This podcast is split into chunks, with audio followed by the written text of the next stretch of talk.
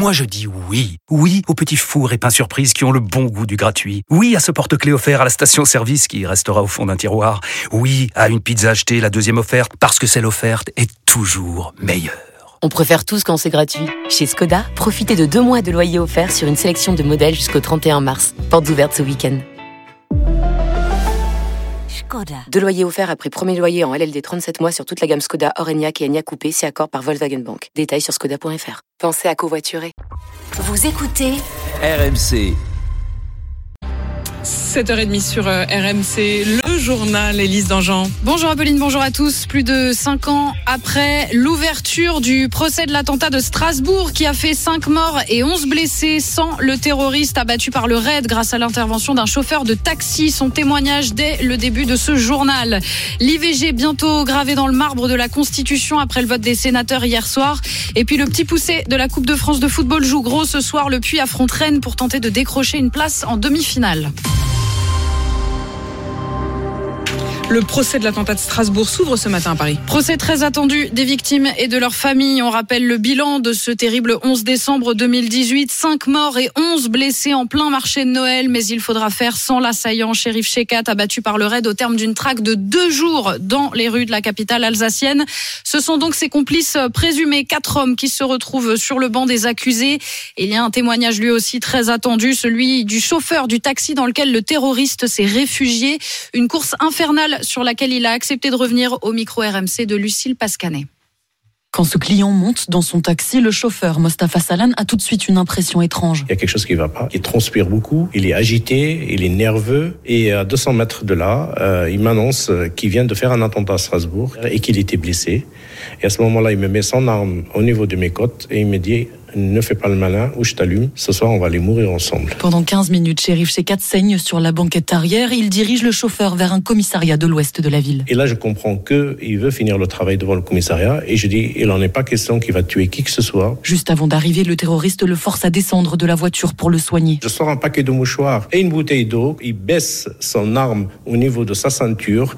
Moi, je recule, je monte dans la voiture et je vais au commissariat. Le chauffeur fonce prévenir les policiers. C'est grâce à lui qu'ils vont identifier le terroriste. Il sera tué après 48 heures de traque. Cinq ans après les faits, Mostafa Salan souffre toujours de stress post-traumatique. Je suis toujours en hypervigilance, sans compter les médicaments pour dormir, pour le stress, pour l'angoisse. Il témoignera au procès qui s'ouvre aujourd'hui, lui qui préside une association de victimes. Ce procès, il l'espère, leur permettra à tous de se reconstruire. C'est lors des réquisitions au procès du meurtrier présumé du policier Éric Masson abattu sur un point de deal à Avignon en 2021. Le tireur présumé qui a avoué les faits en cours la prison à perpétuité. Verdict attendu d'ici demain. Il est 7h33 sur RMC.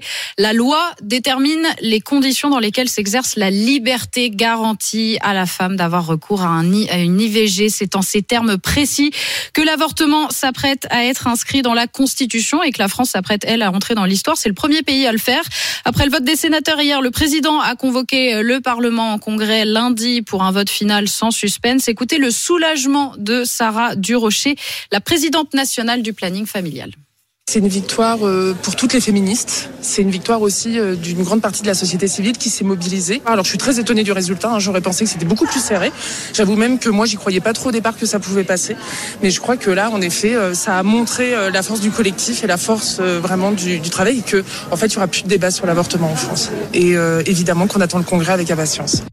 C'est l'une des deux affaires qui a récemment remis en lumière la crise dans les, la crise des urgences. La famille de Frances a déposé plainte contre les hôpitaux de Cannes et de Grasse où elle est passée avant de mourir aux urgences il y a deux ans d'une septicémie qui n'a pas été diagnostiquée à temps. La plainte pour homicide involontaire vise aussi les directeurs de ces établissements au moment des faits. Aux urgences du Mans, le personnel ne veut pas en arriver là. Alors tous les services ont décidé de se mobiliser aujourd'hui. Médecins, infirmiers, aides-soignants, secrétaires, tous en grève illimitée. Il dénonce notamment l'arrivée sans prise en charge de patients venus de psychiatrie, Marion Gauthier.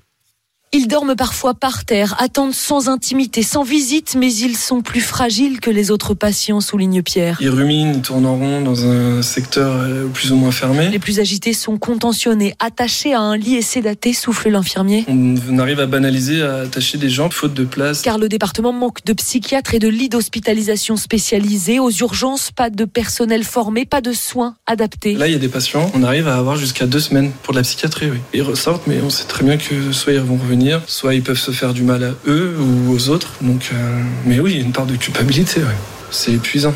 Vraiment. Quelques larmes avant de repartir dans les couloirs bondés. Le chef de service alerte, ces urgences sont les seules dans la Sarthe ouvertes en permanence. Les autres missions, euh, prendre en charge un infarctus, un AVC, un accident de la route, euh, on est moins à même de le faire. Toute la filière de médecine d'urgence du département se retrouve euh, dégradée. Si cette mobilisation-là, elle ne produit rien, ben, il restera plus rien à part la, la fuite. Je veux dire, la, la résignation, elle n'est pas, elle est pas acceptable. Transfert de patients ou incitation financière, la direction assure que des solutions sont cherchées, mais les psychiatres manquent toujours. 7h36, pas de premier titre pour l'équipe de France féminine de football. Les Bleus ont été battus 2-0 par les Espagnols, championnes du monde en finale de la Première Ligue des Nations. En Coupe de France, Valenciennes s'est qualifiée pour les demi-finales hier soir en battant Rouen au tir au but. Et ce soir, c'est au tour du petit poussé, le Puy-en-Velay, d'affronter Rennes. Ce sera le premier quart de finale de son histoire. Match à suivre sur RMC dès 20h45, qui va se jouer à Saint-Etienne. Un choix de cœur pour le Puy-Édouard G.